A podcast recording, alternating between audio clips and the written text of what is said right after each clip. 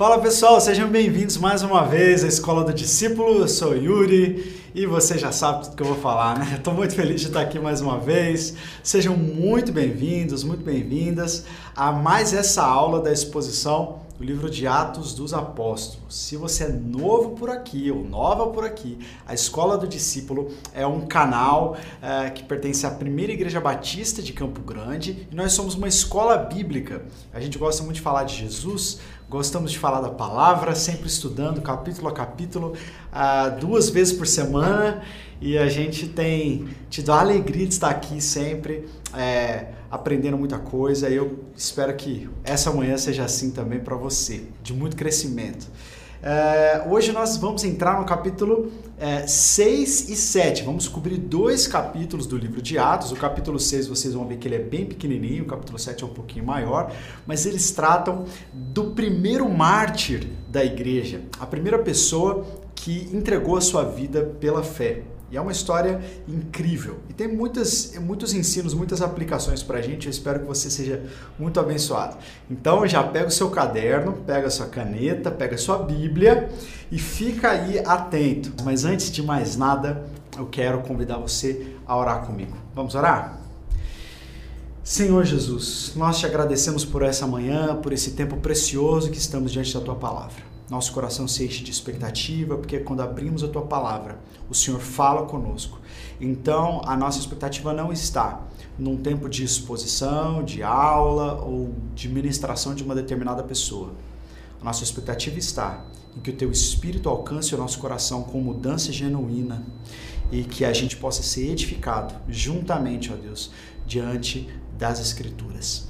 Essa é a nossa oração. Oramos por cada pessoa que está assistindo em todo o Brasil, em todos os lugares, seja agora no ao vivo ou depois. Ó Deus, que em nome de Jesus, cada um seja alcançado com bênção, com prosperidade da tua parte, com sonhos, com transformação, com mudança de vida, com santidade da tua parte, para que então a tua igreja seja fortalecida.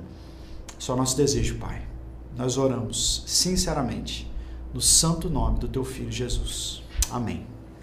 Amém? Nós vamos então ver hoje Atos capítulo 6 e capítulo 7. Vamos ver a história do primeiro mártir da igreja. E nós temos um pequeno roteiro para esse capítulo 6 e 7. A primeira coisa que nós vamos ver é a escolha dos sete. O que, é misterioso, né? Esse, a escolha dos sete. É, a gente vai ver que houve um problema ali na igreja primitiva, que a igreja cresceu muito de tamanho.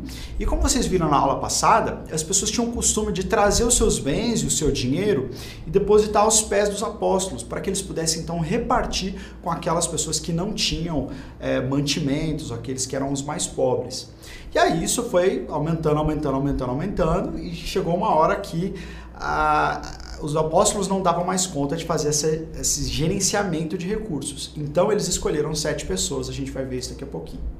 Depois a gente vai ver é, o falso testemunho que levantaram contra Estevão. Vamos ver também quem foi esse Estevão e a defesa que ele faz perante essas pessoas.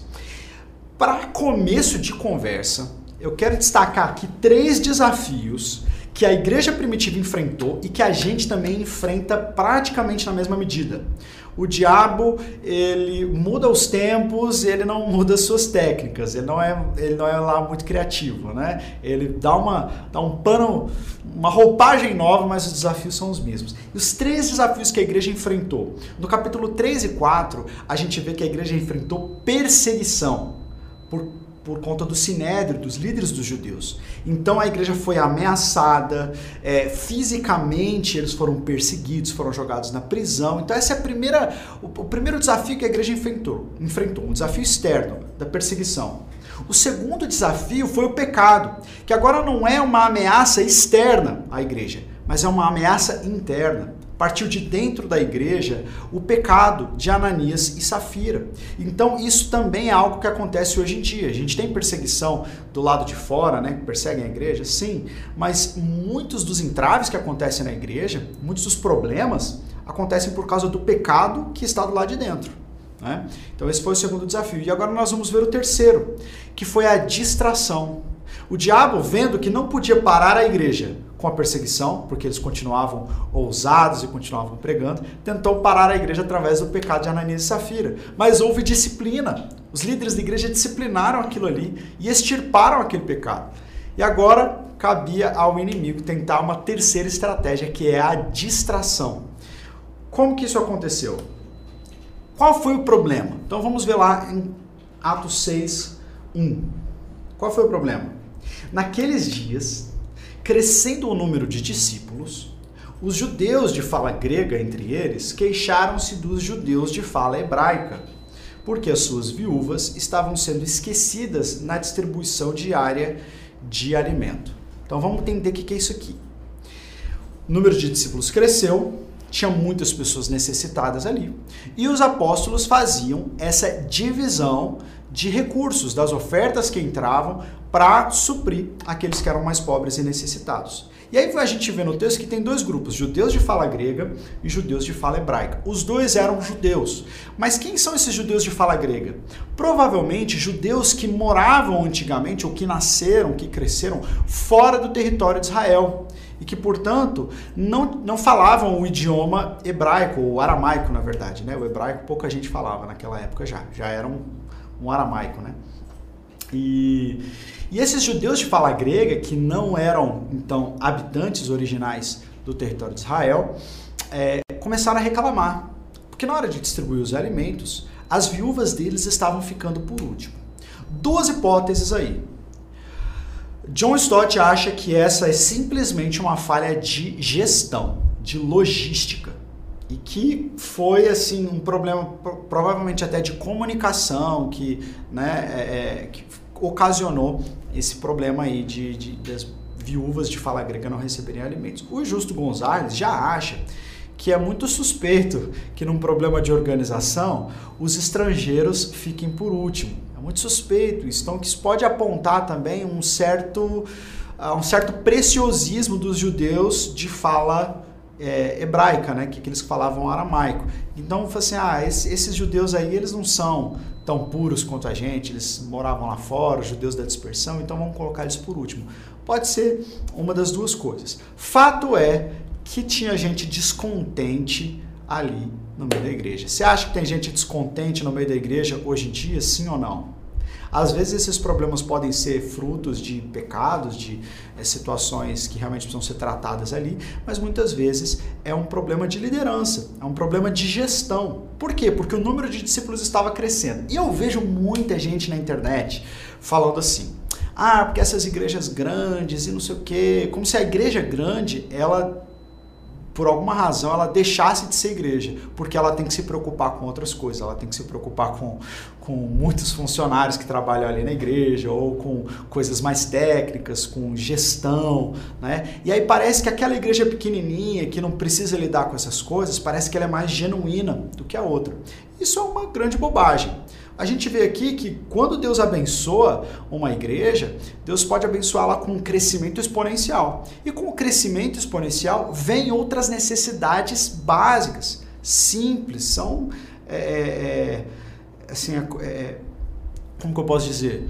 É um, é, um, é um reflexo natural do crescimento que a igreja experimentou ali. Então é isso que estava acontecendo. Cresceu, a igreja precisou lidar com outros problemas, e aí a gente viu isso aqui. É, então, qual foi a solução que os apóstolos deram para esse problema? Lá no versículo 2 ao 4 a gente vê a solução. Por isso, os doze reuniram todos os discípulos. Olha só que interessante, eles reuniram todos os discípulos. Olha que princípio chave de liderança dos apóstolos. Eles não simplesmente decidiram o que fazer e passaram a informação adiante. Eles reuniram os discípulos e compartilharam o problema com eles, para que eles pudessem, os discípulos, né, os outros discípulos, participarem também da solução dos problemas. Isso é um princípio chave de liderança. Eles disseram: não é certo negligenciarmos o ministério da palavra de Deus a fim de servir às mesas. Irmãos, escolham entre vocês sete homens de bom testemunho, cheios do espírito e de sabedoria. Passaremos a ele essa tarefa e nos dedicaremos à oração e ao ministério da palavra. Olha só que princípio de sabedoria que os apóstolos tiveram. Ah, eles precisavam se dedicar à pregação do evangelho e à oração. E agora eles tinham que administrar esse problema da distribuição de alimentos. Então Pedro é, juntamente com os doze apóstolos, entenderam que se eles ficassem o dia todo separando alimentos, é, isso não é, uma, não é uma atividade secundária de maneira nenhuma. Mas eles haviam sido chamados para quê? Para expor a palavra, para pregar e para liderar a igreja. Se eles ficassem fazendo aquilo outro, eles não iam conseguir fazer a sua primeira tarefa é, para a qual foram incumbidos. Então, qual a solução? Vamos levantar alguns homens de boa reputação, cheios do Espírito Santo e de sabedoria. Olha só como que os pré-requisitos são altos, né? Muita sabedoria, cheios do Espírito Santo, boa reputação. E esses sete homens vão nos auxiliar nesses uh, assuntos logísticos, para que a gente possa continuar se dedicando à exposição da palavra e à oração. Então aí a gente vê o primeiro grupo de diáconos sendo formado. Apesar de esses homens não serem chamados de diáconos no texto, esse trabalho, esse serviço de servir as mesas é chamado de diaconia. Na verdade, todo serviço é chamado de diaconia, inclusive a exposição da palavra e a oração. É, é, mas a gente vê aqui esse princípio de sabedoria. Eu, por exemplo, aqui na escola do discípulo, é, era eu e o Felipe, né? Começou assim. Primeiro começou comigo. A escola do discípulo começou a crescer e eu cheguei para a igreja e falei assim: olha, nós precisamos de uma outra pessoa é, para me ajudar, porque a escola do discípulo está crescendo muito. Precisamos de outras pessoas produzindo conteúdo, gravando e tal. E aí o Felipe veio. Depois de um tempo, a escola crescendo mais, nós precisamos trazer uma outra pessoa. E aí veio a Miriam. E aí nós fomos levantando é, voluntários, pessoas com conhecimentos específicos que tinham paixão pela escola também e que hoje estão servindo aí. Então, para vocês terem uma ideia, é, eu preciso muitas vezes preparar uma exposição, preparar a aula, me dedicar ao estudo da palavra. E se eu for fazer a edição de todos os vídeos da Escola do Discípulo, eu não consigo estudar a palavra e não consigo expor como eu devo fazer, como Deus me incumbiu de fazer. Se eu precisar, por exemplo, é, fazer as artes, coisa que eu não sei, eu ia ter que fazer um curso para aprender a fazer é, design gráfico e tal, e fazer artes na, no computador, isso ia demorar muito tempo e ia me tirar da minha tarefa central. Então Deus foi agregando pessoas. Hoje a Miriam faz isso muito bem.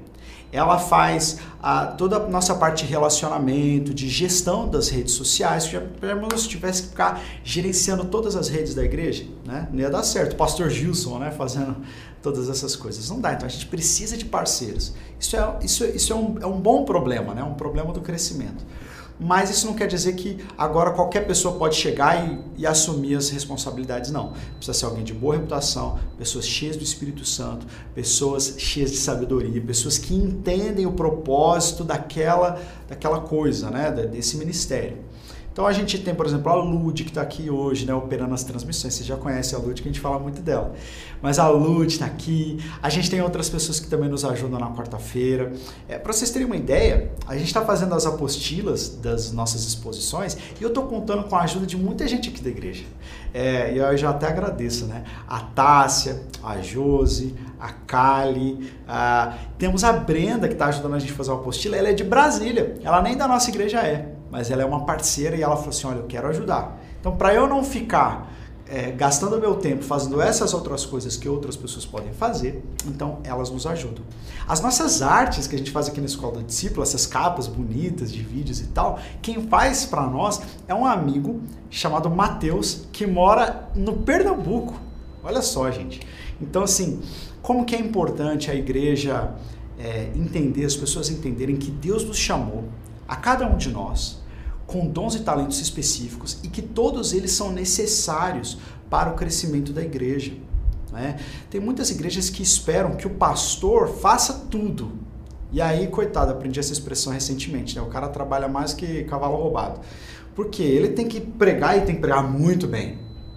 E ele tem que visitar todas as pessoas da igreja e ele tem que fazer aconselhamento o dia inteiro. Mas se ele fizer aconselhamento o dia inteiro, não vai sobrar espaço para ele estudar a palavra para pregar bem. E também não vai sobrar tempo para ele fazer outras coisas. E aí a família do pastor vai ficar em frangalhos, ele precisa ter tempo com a família também. E tem muita igreja que espera que o pastor faça tudo. Isso é, é uma grande uma grande falta de sensibilidade, de conhecimento da realidade.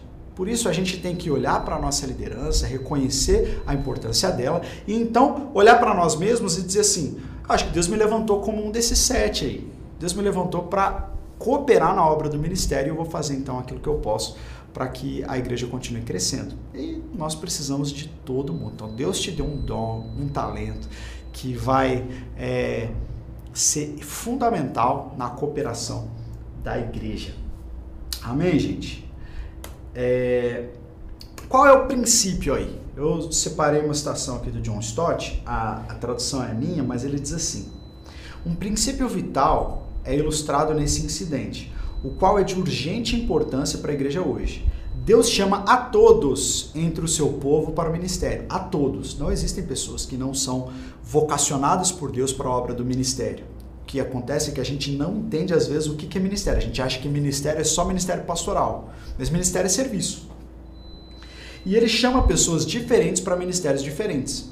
Aqueles que ele chamou para se dedicarem à oração e ao ministério da palavra não devem se deixar distrair das suas prioridades. Então, gente, não é que quem prega é, necessariamente é um serviço mais importante para Deus, diante de Deus, do que quem serve as mesas. Não, é que Deus chamou alguns para servir as mesas, eles vão se realizar naquilo ali, vão ser super importantes, e outros vão fazer outras coisas. Gente, olha só o resultado disso. Lá no versículo 7. Assim, quando eles fizeram isso, eles chamaram esses sete, esses sete homens, oraram, puseram as mãos, e assim a palavra de Deus se espalhava e crescia rapidamente o número de discípulos em Jerusalém, e também um grande número de sacerdotes obedecia à fé. Olha só essas palavras, esses termos, né? A palavra se espalhava, os discípulos cresciam e o número de sacerdotes que obedeciam à fé era grande.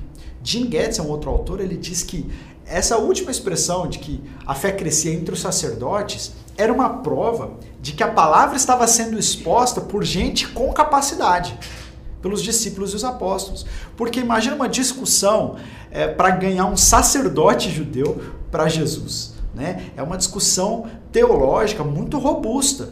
Né? Então, você tinha pessoas com conhecimento específico da lei, como a gente vai ver o próprio Estevão, como, ah, como Pedro, como aqueles que estiveram com Jesus, discutindo e expondo a palavra para homens como sacerdotes. E por causa dos diáconos que estavam servindo as mesas, a palavra de Deus se espalhava e a igreja crescia. Olha só, a igreja não ia crescer se os apóstolos ficassem servindo as mesas. A igreja ia crescer quando todo mundo estivesse desempenhando a sua função. Então, você quer ajudar a sua igreja a crescer? Ajude seu pastor, ajude sua liderança, se envolva. Deus te chamou para essa obra, né? Então, é, é, isso aqui que a gente vê que eles é, deram de, de, de solução para o problema. E aí depois a gente entra na história de Estevão. Quem que era Estevão? Estevão foi um desses sete homens que foi escolhido para servir as mesas. O texto é, de Atos 8 a 11 diz o seguinte: Estevão, homem cheio da graça e do poder de Deus, realizava grandes maravilhas e sinais entre o povo. Contudo, levantou-se oposição dos membros da chamada sinagoga dos libertos, dos judeus de Cirene e de Alexandria, bem como das províncias da Cilícia e da Ásia. Estes homens começaram a discutir com Estevão, mas não podiam resistir à sabedoria e ao espírito com o qual ele falava então, olha o que eles fizeram: subornaram alguns homens para dizerem: Ouvimos Estevão falar, das, falar palavras blasfemas contra Moisés e contra Deus. O que, que aconteceu aqui, Estevão? E aí é, a, gente, a gente aplicou o princípio, agora a gente vai ver o Espírito Santo fugindo um pouco das nossas caixinhas, né? Porque Estevão foi selecionado para fazer o quê? Para servir as mesas. Mas logo em seguida, a gente vê ele pregando com grande autoridade. Então, veja bem, quem expõe a palavra, quem se dedica à oração, isso não quer dizer que só vai fazer isso a vida toda. Do mesmo jeito que quem está servindo as mesas não vai só servir as mesas a vida toda. Vai ter muitas outras oportunidades que Deus vai abrir para a pregação. Isso acontece com Estevão, que foi separado como um diácono, mas aparece pregando aqui é, para, os, para os judeus. E ele falava com tanta ousadia, com tanta coragem, com tanta sabedoria, que os judeus não conseguiam resistir a ele. Ele, ele era, na sua eloquência, nos seus argumentos e no seu poder, muito superior a todos eles. Então, o que, que eles fizeram? Como não conseguiam combatê-lo é, com a sua própria verdade, então inventaram mentiras. E qual era a mentira? Que ele falava contra Moisés e contra Deus. Depois eles mudam isso e falam que ele está falando contra o templo, né? E contra a lei de Deus. E aí, então, nós entramos no capítulo 7, porque Estevão é preso e é levado diante do Sinédrio. Mesmo Sinédrio, de, é, quando Jesus esteve diante deles, é, mesmo Sinédrio de quem Pedro e João estiveram diante também, agora Estevão está. E eles perguntam então para Estevão: Olha, nós ouvimos essas coisas acerca de você. Você está falando contra o templo, contra Moisés, contra Deus. É verdade isso que você está falando? E aí, o capítulo 7 é fantástico, gente. Se vocês puderem tirar um tempo para ler, como ele é bastante longo, não vai dar para a gente ler ele todo aqui. Eu separei ele em temas, mas você precisa ler, porque que pregação, que testemunho é, ele começa falando lá de Moisés, ou perdão, lá de Abraão e dos patriarcas. E ele vai passando, ele primeiro fala de Abraão e dos patriarcas, no versículo 2 a 8. Depois ele fala de José e dos egípcios. Depois ele fala de Moisés e do Êxodo. Depois ele chega em Davi, Salomão, ele fala sobre o templo e sobre a monarquia. E ele fala com alguém que tem profundo conhecimento dessas coisas. E eu me lembro de Jesus falando, do texto né, de Lucas 24, Jesus conversando com os discípulos no caminho de Emaús, quando Jesus vai expondo o Antigo Testamento e o coração deles vai queimando. É impossível não queimar o coração ouvindo ou lendo essas palavras de Estevão. Ele conta toda essa história em primeiro lugar, para fazer um ponto de contato com aqueles judeus que conheciam muito bem essa história. Ele conta isso para mostrar que ele não que aquelas acusações contra ele eram infundadas. Mas ele usa também essa história para descortinar Jesus Cristo e a grande narrativa de Deus. Que aquilo que Jesus veio cumprir e realizar está dentro de uma grande história. Jesus não o movimento dos discípulos de Jesus, aqueles do caminho, não foi simplesmente uma revolução que aconteceu ali naquele lugar, começou e acabar no dia seguinte. Não, estava dentro de uma narrativa que havia começado lá com Abraão e os patriarcas. E aí ele termina o discurso dele com uma palavra muito dura. Mais ou menos dizendo assim: olha, os pais de vocês mataram todos os profetas. Tipo assim, me diga um profeta que foi bem aceito pelos pais de vocês. Vocês mataram todos. E agora vocês estão debaixo do juízo de Deus. Porque agora esses que vocês mataram, lembrando o discurso de Pedro, né, é, era o próprio Cristo. E aí então eles ficam muito irados, muito irados. E o texto diz para nós, se você parar lá para ler, né, lá no versículo 54, eu separei aqui, diz assim: Ouvindo isso, essa acusação, depois dessa exposição maravilhosa no Antigo Testamento, eles ficaram furiosos e rangiam os dentes contra ele. Mas, é, um pouquinho antes, dizia que eles olhavam para a face de Estevão e viam a face de Estevão brilhando. Por que, que eles viam a face de Estevão brilhando? Parece que isso remete a experiência de Moisés, quando Moisés sobe ao monte e vê a glória de Deus passar diante dele, quando ele desce do monte, o seu rosto está brilhando. Por quê? Porque foi alguém que esteve diante da glória de Deus. E quando nós nos colocamos, experimentamos a glória de Deus, as pessoas conseguem ver a transformação em nós de uma maneira muito visível. E Estevão então resplandecia a glória de Deus. Mas eles ficaram furiosos e rangiam os dentes contra ele. O texto continua dizendo: Mas Estevão, cheio do Espírito Santo, levantou os olhos para o céu e viu a glória de Deus. E ele viu Jesus de pé à direita de Deus e disse: Vejo os céus, vejo o céu aberto e o Filho do homem de pé à direita de Deus. Que história maravilhosa. Depois disso, é como que Deus abre a visão de Estevão para que ele contemple a antessala do céu. Né? E Jesus de pé no trono. É a única vez que nós vemos na Escritura Jesus é, sendo descrito na glória ao lado do Pai, estando em pé e não sentado no trono. ele está de pé. Alguns comentaristas dizem que, como numa atitude de respeito a Estevão, de recepção, né? Porque quando um convidado chega na sua casa, você está sentado, você se levanta para o receber. É como se Jesus estivesse em pé em respeito a Estevão, esperando Estevão chegar na glória. Olha que coisa maravilhosa. Então eles levam uh, Estevão ali para fora da cidade, o arrastam e ali o matam. Né? O, aquelas pessoas que apedrejavam Estevão, nós vamos ler no capítulo 7, elas, elas para. É, estavam, carregavam as suas capas, as suas bolsas, precisavam deixar isso com alguém para poder ir lá matar Estevão. Né? E deixaram com um jovem chamado Paulo, né? chamado Saulo. Então Saulo esteve ali. Saulo viu o testemunho de Estevão. Saulo presenciou isso aí. E ficou cuidando dos pertences dos assassinos. Olha só que virada que a gente vai ver na história depois, né?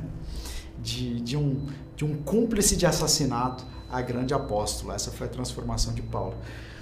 E aí eles então apedrejaram Estevão. Estevão, antes de morrer, fala a mesma coisa que Jesus falou na cruz. Ele entrega o seu espírito a Deus e fala: Deus, perdoa esses que estão fazendo isso. Não impute-lhes esse pecado. Olha que coração. Esse homem, o primeiro mártir da história, não foi apóstolo né? não era um dos doze, ele era um diácono. Veja só como que de maneira nenhuma o ser diácono ou não ser o pregador, não ser o líder maior, te impede de ser grandemente usado por Deus, gente. Gente, a plataforma não eleva ninguém. O microfone não eleva ninguém. Quem eleva alguém é Jesus é a presença do Espírito Santo.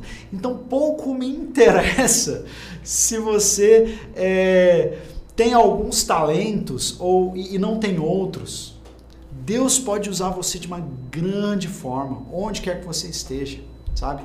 E foi isso que aconteceu com Estevão. Estevão entrou para a história como o primeiro mártir da igreja. É...